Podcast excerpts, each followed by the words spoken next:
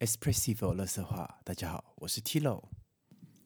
本节目由德国布口罩品牌 Cactus 赞助播出。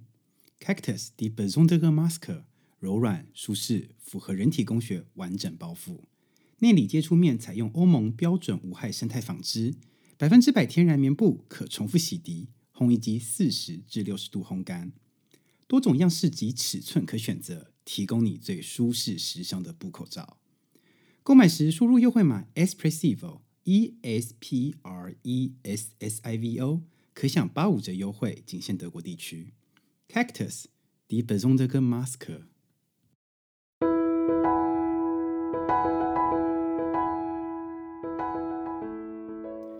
大家好，我是 Tilo，很开心又跟大家见面了。那大家有没有听到开头的口播啊？非常开心，我这个节目有人置入了，我真的觉得非常感谢马嗯 Cactus Die besondere Maske 他们来置入在我的节目里面。那当然就是可惜这项产品是只能在德国购买啦，所以就是在德国的听众朋友们，如果你们想要买这项产品的话，我非常的推荐你们上嗯他们的网页去，那网页就会在我的资讯栏里面，大家都可以点进去看，然后买的时候也不要忘记输入呃我特别跟他们凹来的优惠嘛 Espressivo，那就可以享八五折优惠，非常欢迎大家上上官网去看一下。然后今天这一集呢，我想要跟大家聊聊，就是我这一段时间发生的事情。因为苏珊米勒说，金牛座五月份会非常的懒散，但我觉得必须要在这边更正一下，其实并不是只有五月，而是我从四月中后就开始非常非常的懒散，什么事都不想做，我所有的事情进度都是百分之零这样子。你看，我连上一集跟 Vivian 是在哇四月初的时候，还是四月十几号的时候就已经录好了。然后我到上礼拜才把它发布出来，你看我这一之中真是有多混，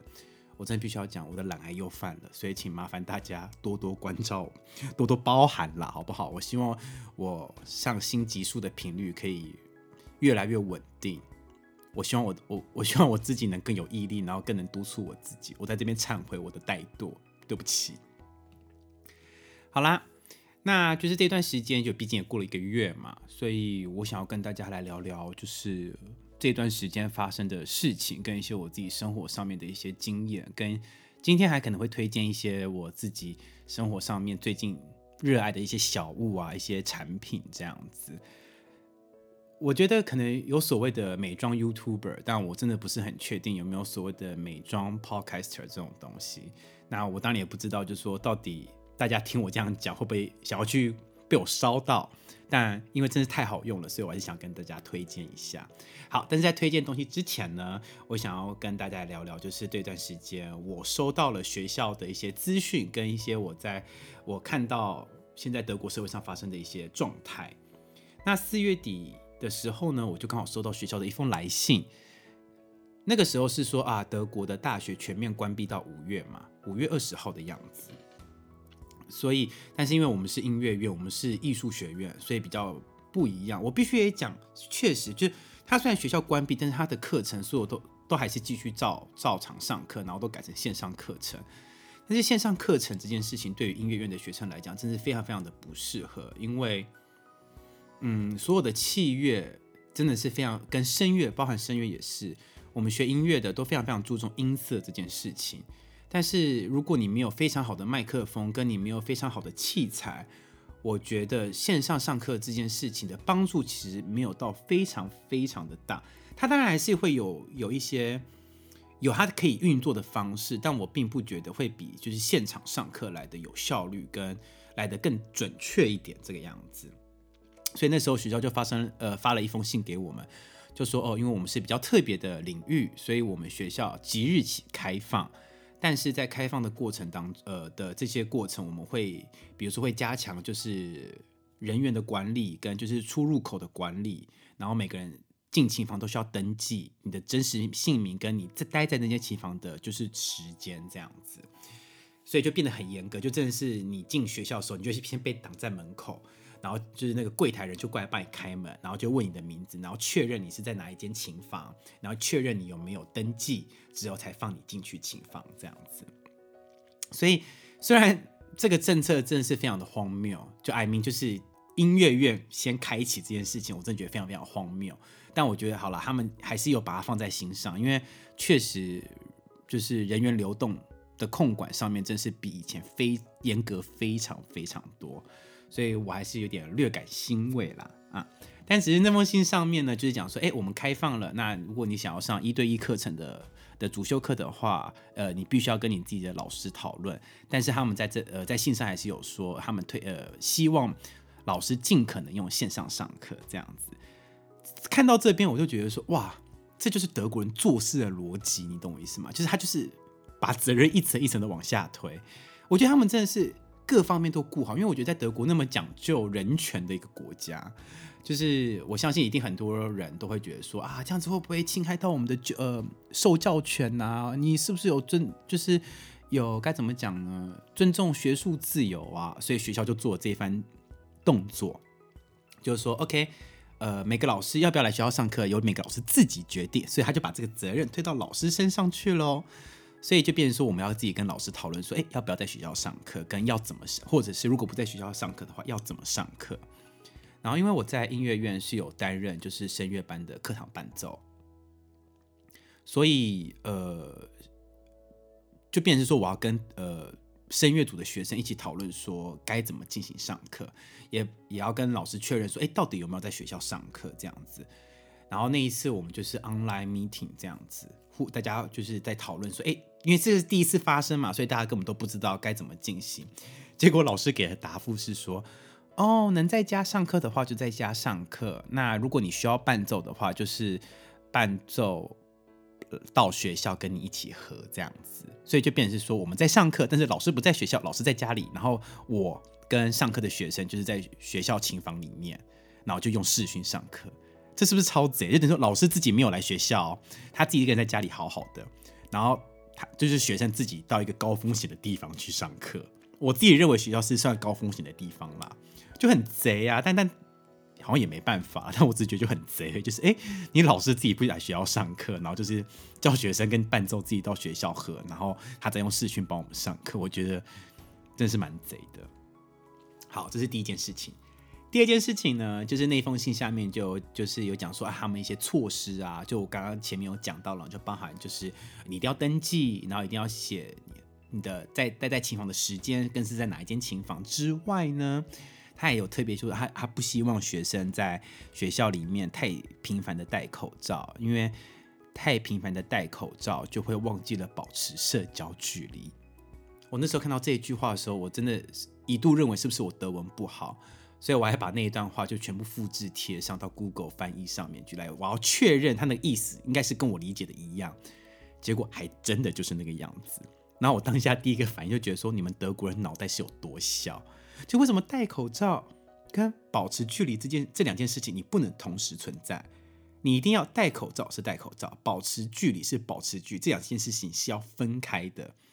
重点是我问我其他的德国友人，他们还觉得这个很 make sense。我想说，no，that doesn't make sense，就是根本不能这个，就是你为什么不做双重保护呢？你为什么就不能那么就不能稍微自律一点嘛？你的脑袋就不能稍微大一点嘛？就为什么你觉得戴上口罩你就觉得很有安全感，然后所以你就会你就会靠得很近？但我戴了口罩之后，我就会立马去亲你的意思吗？这件事我真的非常非常不懂。然后第然后还有一件事情就是，他也特别说啊，我们也恳请各位同学呃不要太过度的做清洁消毒的作用，呃，因为病毒接触到。呃，平面的时候就会立马死亡，不会对人体造成任何传染性的危害。那我当然知道，就是呃，因为毕竟是音乐院嘛，我们有钢琴，我们有很多乐器。那确实这些乐器其实也都蛮脆弱的，就像钢琴的琴键，其实不能随便用酒精喷，要要最好是用呃专门的，就是乐器的清洁剂。来做来做一些呃清洁的动作，我可以理解这件事情。但是你为什么要讲说，就是它接触病毒接触到平面呃平面之后就会立马死亡，所以不需要多加担心。我自己觉得这个是假消息，我自己觉得这个是假消息。那如果真的是这个样子的话，为什么大家都要疯狂的，就是呃消毒把手啊，消毒呃消毒那些？开关呐，消毒我们的手机呀，消毒我们的就是电脑荧幕啊，消毒我们的电脑键盘呐。Why？就这些事情我是做心酸的嘛。我可以接受你，就是说，OK，因为乐器很脆弱，所以你不要这样子伤害乐器，那就是多洗手。我觉得这这很 OK。你可是你为什么要讲说这个病毒接触到平面就会死亡，所以不需要太过度的清洁？那前一阵子那些消毒产品大缺货是是怎么回事？我我我我不懂他们从哪哪里得来这个理论，然后写信跟大家讲。我会觉得说你是德国的国立高等教育机构，你应该要去实事求是吧，对不对？你应该要去好好的看一些文献，因为其他都是高都是你都是教授了，你这些东西你应该看得懂吧？就是你应该会知道怎么找资料吧？你不应该这样乱写啊！我自己觉得那是假消息啦。我本来我本来还打算要写信，就是去跟学校反映这件事情，但我想说算了算了算了，我不想我不想要解释那么多，可能我怕我一解释，我一想要跟他们解释这件事情，他们就觉得我是难搞亚洲人，所以我就放弃这件事情。但我心中就默默的告诉我自己，不消毒我还是要消毒，但当然钢琴琴键我我就是不会再消毒，可是我不会消毒了。但是什么把手啊，然后通风啊。然后什么清呃那个开关我都还是能消毒就消毒，然后就多洗手这样子。然后至于口罩呢，当然当然是戴好戴满。尤其你也知道我在声乐班伴奏，声乐就是唱歌，顾名思义，唱歌就是会给到处喷口水的一个一件事情。所以我就决定上课的时候就是把口罩戴好戴满。那第一天的时候，我就是戴着我家人从台湾寄来的爱心口罩，是 MIT 的。不仅是 MIT 的，而且它还是粉红色的，是不是非常赶时事呢？我就戴着我的粉红色 MIT 口罩在学校游走，然后进琴房，然后沿路上一堆德国人看到我戴口罩，都说：“Tilo，你不会觉得很闷吗？Tilo，你不会觉得很热吗？”哦，我觉得我戴口罩，我真的快喘不过气来了。那我我当然是很温和的回答他们说：“哦，因为我在台湾已经习惯了，所以我觉得对我来讲还好。”但我心中默默想说：“拜托，德国才几度而已啊，那个时期也才十几度吧，连二十度都不到。拜托，在台湾二十几度，我都不知道带到什么地步了，好不好？我真的觉得可能就是德国人真是没受过苦，就是你们真的过得太安逸了。就德国的气候，你这样还嫌热，我我真的觉得太弱了。但我就是从早到晚都带着，就我从十点半走，谈到下午四点。”然后中间休息一个小时，我只有中间休息一个小时到外面的时候，我才会把我的口罩脱下来。但是就是只要是上课时间，我都是戴着口罩的，因为毕竟是在个密密闭空间里面。对，而且声乐，我觉得唱歌的人多多少少一定会不小心喷口水啊，这个是在所难免的。所以我自己还是蛮小心的，我不想要因为工作然后让我自己中标，因为我也不知道谁中标啊。讲实在话，是不是这个样子？所以我就觉得该做好的保护还是要做好。那就是固定，你要就是每我每次休息或是一个学生结束，我可能就会用干洗手消毒一下，或者是去厕所里面用清洁液洗自己的手这样子。所以我觉得在德国的大家，如果你开始复工的话，也还是要继续呃注意一些清洁的消毒的动作，那一定要多洗手。那戴不戴口罩，我觉得就看你身旁的同事到底能不能理解这件事情吧。因为说到口罩。在德国这件事情，我是觉得最近大家可能可能慢慢比较接近，比较不是呃该怎么讲呢？比较习惯戴口罩这件事情了，因为法政策的规定嘛，你你上公车跟你进店家消费的时候，你都必须要戴口罩，所以就变成是说，在路上你可以看到戴口罩的比例真的是高非常非常多。那在之前的时候，确实在德国还没那么。接受口罩这个东西的时候，我是真的有点不太敢在路上戴口罩，因为再加上我又是亚洲人脸孔，大家其实真的会一直看我，然后我会就是很就觉得我很惹人注意这样子，而且我心中都会默默觉得说，那群德国人一定都觉得说我这个死亚洲佬制造恐慌，恐慌制造机就是我，所以那一阵子的时候，我就干脆直接不出门，因为反正德国人也没戴嘛，所以我就我就不出门这样子。所以我觉得觉得，哎，现在我出门戴着口罩，我反而觉得比较安心。但说到口罩这件事情，就是看似好像整个德国慢慢接受口罩，但是我在前几天的时候就有看到一个粉丝专业，就是一个台湾籍的医生，然后他在德国执业，然后他就是那个标题就是写说德国人席卷荷兰超市。那他们为什么就是席卷荷兰超市呢？只是因为在德国购物，你必须要保持距离跟戴口罩嘛。那商店的入口也都放了消毒剂。不过很多太多德国人都觉得啊，戴口罩太烦人了，所以呢，很多德国边境的城市的人民就会去荷兰消费，就去荷兰购物，因为那边没有强制戴口罩。所以就是可以看到一些很奇怪的现象，就比如说在周日的时候，呃，在两国边境的一些城市，可以看到很多德国人在超市里面购物，但是却看不到口罩的踪迹。那整个购物大街，荷兰的购物街上面，其实也没什么人戴口罩。所以，就你就觉得德国人到底是多不想戴口罩？他竟然可以为了不戴口罩，然后跑去荷兰消费。那当然就是荷兰也紧急拟定了相关规范嘛，因为他也怕就是。会群聚感染呐，所以他们现在就是规定说，如果有不属于同一个家庭而没有保持距离的团体旅行，将可能被处以每人三百九十欧的罚款。那如果太过拥挤的话，这个城市会将会关闭停车格和连跟那个对外的联络道路，就是因为他们就是要阻止德国人来荷兰购物。我真的觉得觉得哇，德国人真的是不自由无宁死，就他怎样，他就是不戴口罩。他就是不戴口罩，那包含前之之前就是很多地方啊，也有发生很多游行抗议啊，就抗议什么？抗议德国政府就是限定他们戴口罩，跟限定他们就是无法外出。我真的觉得，就果然是一个西欧的人文主义的一个国家，什么都讲究自由，什么都要讲究自由跟人权。我是真的觉得，在这个时间点，真的是命比较重要，而且我觉得。除了命之外，自己的事情之外，我觉得你应该也要好好想一下，就是你不要造成这个国家的太大的医疗负担。因为就像上呃前几集我跟 Sophie 聊天，就是我们防疫是防什么？是在防止我们的医疗崩溃。所谓的医疗崩溃，就会像意大利那个样子，就真的非常非常惨。所以我觉得并不是说啊，我要我要阻绝这个阻断这个病毒，no no no，我们是要。既然这个病毒挡都挡不了了，我们能做的只是将时间拉长，然后让我们的医疗体系不要崩溃。因为不要忘了，即便是这一波疫情，还其他的病还是可能会继续发生，还是会有所谓的重症病患，可能有心脏病的，而且可能也有孕妇啊那一些的。所以医疗体系还是它该原本就该要保持的东西。它本来就要继续保持，它不可能因为啊，我这个疫情爆发，我全部的资源都放在治疗武汉病毒这个东西，而其他的科别我都完全不管，是不可能的。所以，请麻烦大家一定要这个概念：我们防疫是防止什么？是在防止我们的医疗体系崩溃，而不是防止这项病毒。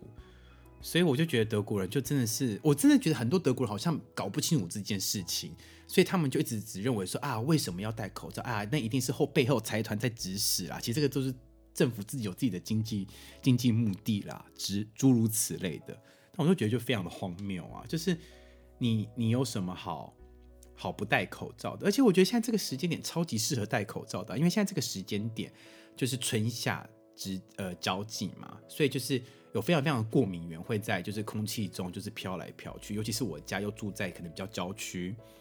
然后就附近就有森林，其实很容易看到会有一些什么树的棉絮啊。我觉得最可怕的，除了树根、树的棉絮跟花粉之外，还有一个东西就是毛毛虫的那个毛，它就会在空气中乱飞。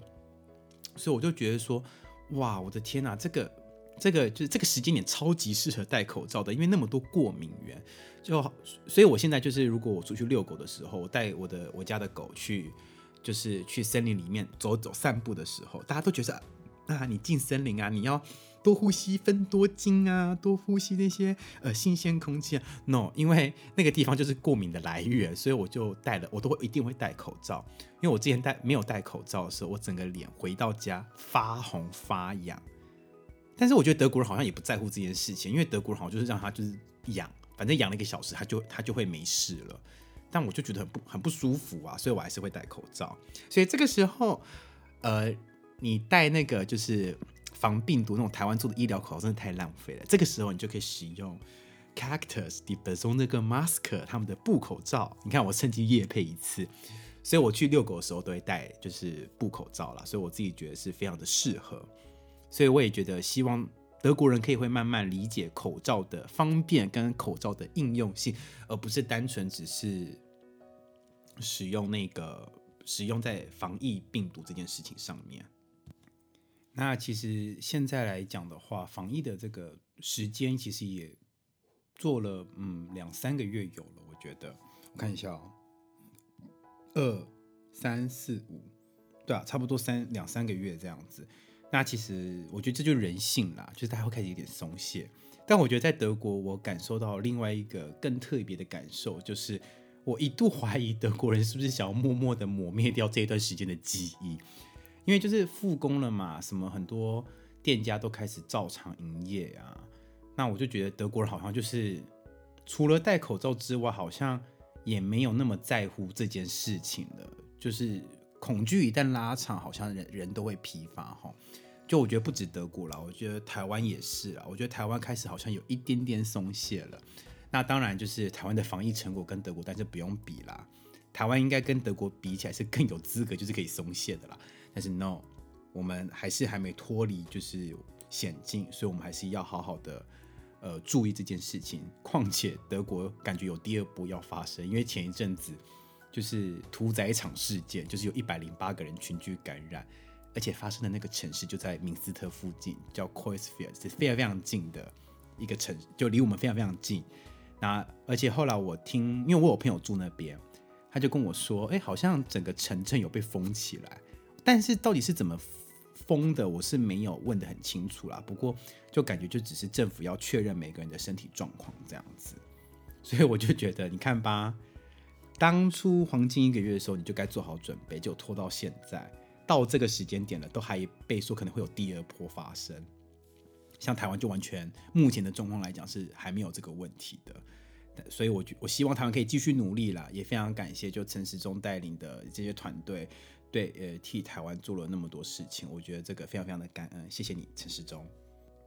然后接下来发生的这一件事情，其实我觉得蛮小众了，那只是单纯自己我自己因为有抽烟，所以。就注意到这条新闻，就是五月二十之后，德国已经买不到任何的薄荷烟了。那我觉得这件事其实还蛮无聊的啦，就是你为什么没事要去禁那个薄荷烟呢？就是你应该先讨论，就大麻到底要不要开放吧？因为德国其实大麻还是违法，只是没有人在管而已啊。就德国人都有一句话，就是 legal illegal just legal，就是呃合法不合法，哎呀无所谓啦，就是在指大麻这件事情。所以大麻这件事情在德国其实算，嗯，是一个灰色地带，我觉得。但是他们在讨论大麻之前就已经先禁止了薄荷烟，他们的理由是说，哦，就是因为含香料的烟会对人体造成伤害，所以他们就禁止贩卖这个东西。所以五二零之前大家都在抢购薄荷烟，就我去很多地方都买不到薄荷烟了，任何一个品牌的薄烟薄荷烟都买不到。那这是一个非常非常非常小新闻啦，只是我觉得，哎。我自己本身是个 smoker，所以就还蛮想跟大家分享这件事情的。好啦，那最后一件事情其实不是德国的事情，我只是想要在这边呼吁大家，六月六号麻烦高雄的朋友们去霸韩霸起来好吗？就是我真的觉得韩国瑜这一阵子真是太荒谬了，然后我也觉得他好像发现，嗯，他可能真的会被罢免掉，所以其实他就做了拍了影片，叫大家不要去投票这件事情。我真的觉得你也知道会怕了哈。但我自己是蛮悲观的，我并不觉得罢免会罢成功啦。毕竟你也知道嘛，总统大选还是有五百多万人嘛，对不对？还是五百多万人就是站在韩国瑜那边呢。所以我自己觉得会有一点点的小悲观。那我认为，也许可能人数会是在临界点，会非常非常高，但是不会成功。我跟我朋友都这样觉得。但没关系，我们还是在此呼吁所有的高雄民众。拜托，如果你真的有办法的话，请回高雄好好罢免罢起来好吗？我真的觉得韩国瑜这个人是太荒谬了。在那时候总统大选之前，我那一集录 podcast 就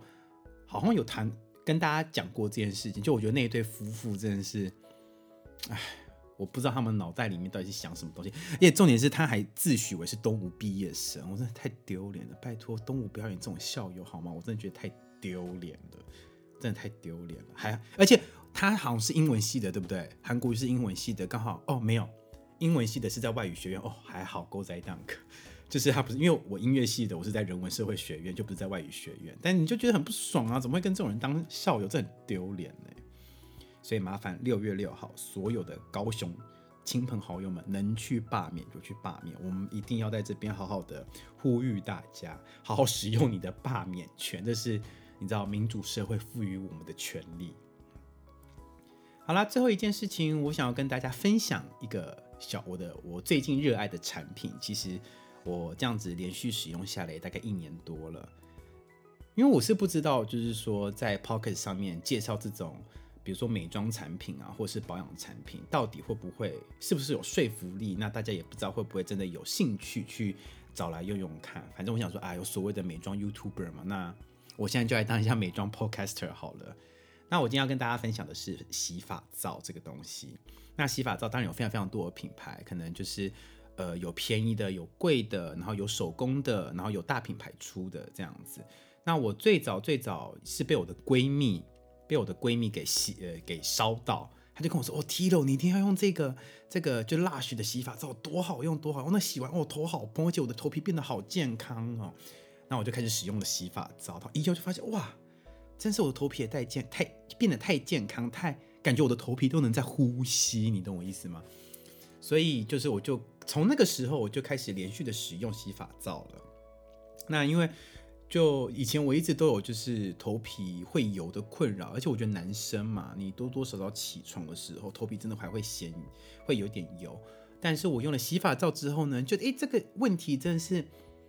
改善了非常非常非常多。那我觉得我自己认为啦，就是它可能就是有帮我做很好的头皮清洁，然后也没有造成我的毛孔堵塞，所以这件事也造成了我不知道是是不是真的有关联了，但我就觉得我头发这一年长得非常非常快，而且不止我这样觉得哦，就是我因为我后来也把洗发皂这个产品就是推荐给我身旁的好友，那我身旁的好友也也是被我烧到，然后使用之后，哦，他就说他头发长超快的，因为我想说我男生嘛，头发长得很快，好像。不是一件很稀奇的事情，但是因为我的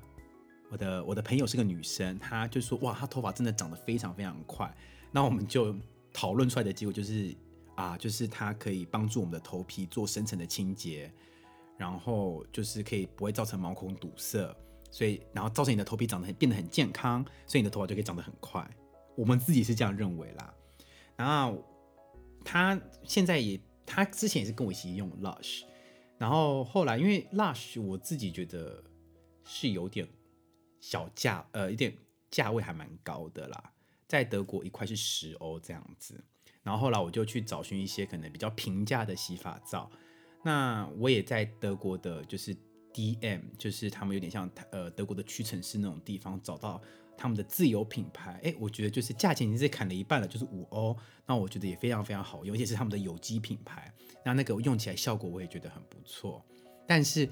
用了 Day M 跟用了 Lush 之后，我用到了台湾自己手工制造的那那个洗发皂，是我在一个就是流浪动物基金会里面他们的义卖。然后买到的，然后我用了就惊为天人，说哇也太好用了吧！而且他们就是成分用的非常非常天然，就是用单纯的就是呃玫瑰精油去制作这个洗发皂。那用完之后，我觉得哎非常舒服，然后我的头发也也还蛮就轻飘飘的，然后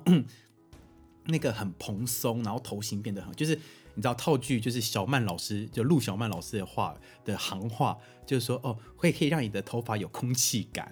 类似这种感觉，所以我我我用了那个之后，我就一直会持续的跟那个流浪动物基金会他们买那个东西。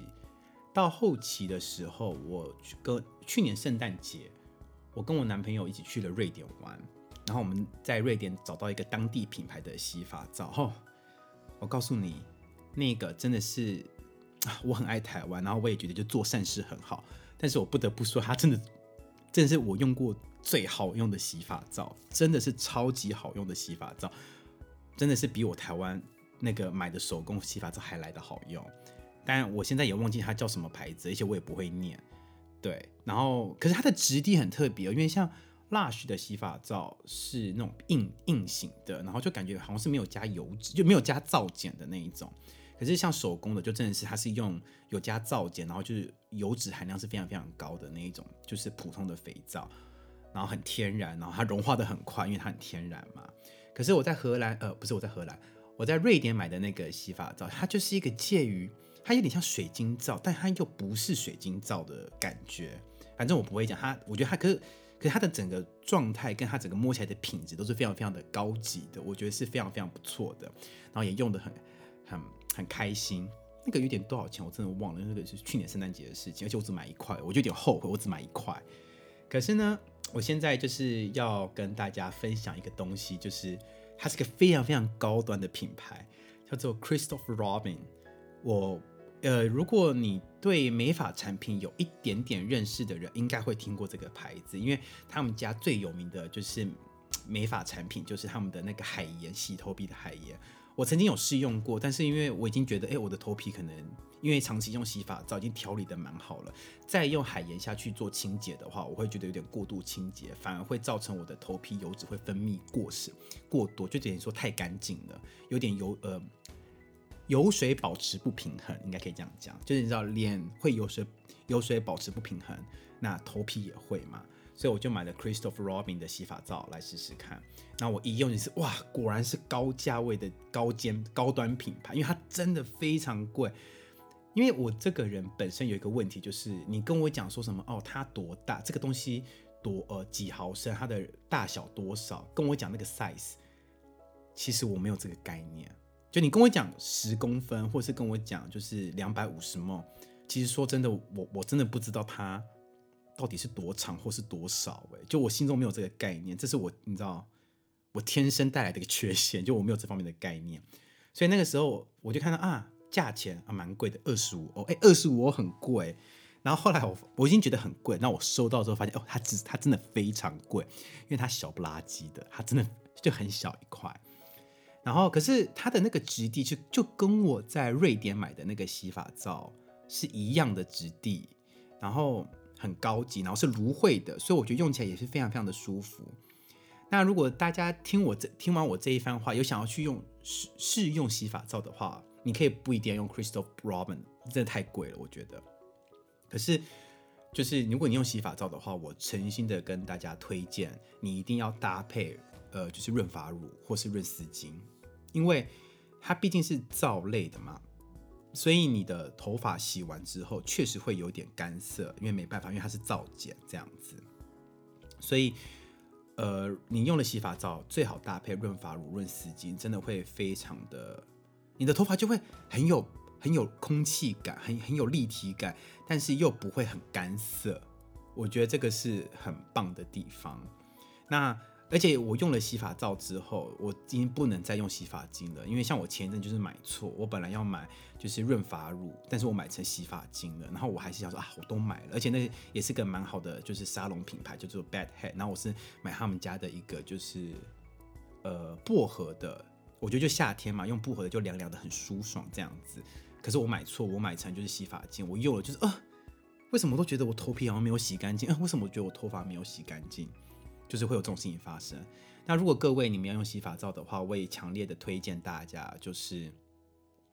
呃长期使用。你刚开始用的第一个礼拜，你可能会觉得非常非常不习惯，但是我觉得这个需要一点时间去调理你的头皮啦。但是你用了，比如说一个月之后，我觉得大概你就可以看得到，就是那个洗发皂的效果。而且我觉得洗发皂其实真的蛮保护地球的，就也很环保，因为就不太会有一些瓶瓶罐罐的垃圾。而且就是洗发皂的包装来讲，相呃相对来讲是比较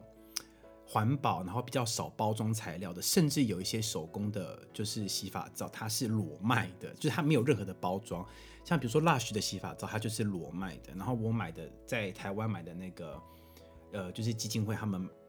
义卖的那个洗发皂，也是不是裸卖，呃，裸卖的。所以就是它没有任何多余的包装，我觉得这个对环境是个蛮好的保护。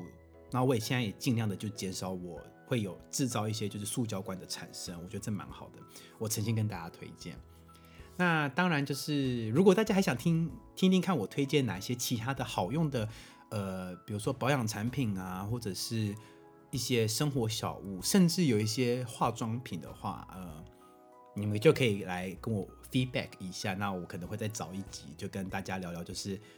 你要如何在得。干燥的欧洲做好你的皮肤保养，因为我我那时候刚来德国时候，真的整个皮肤大烂掉，然后我就为此下了非常多的心血，然后投资了非常非常多钱，然后找到就是很好用的产品。好啦，最后也要跟大家讲几件事情，就是如果喜欢我的 podcast 的话，也欢迎上 Apple Podcast 来给我评分。当然最棒就是点五颗星啦。然后有任何的想法跟回馈，都可以在上面留言，我都会看到。然后你也可以就是上脸书搜寻粉丝专业在德国弹钢琴的提洛，上面有一些我自己的一些想法跟我分享的一些资料。如果你有兴趣的话，也欢迎按赞分享。最重要最重要的是，因为我换了一个 host 的平台，我现在在 First Story，也欢迎大家上 First Story 找寻我的频道。而且 First Story 最棒的一件事情就是它下面还可以直接留言哦，所以就是你可以直接把你的想法告诉我，我也会一定会回复你的，放心。最棒的是他们还有抖内的机制，就是你可以对抖内给我，用你的抖内治疗我的懒癌，好不好？谢谢大家。好啦，我是 Tilo，我们下次见，拜拜。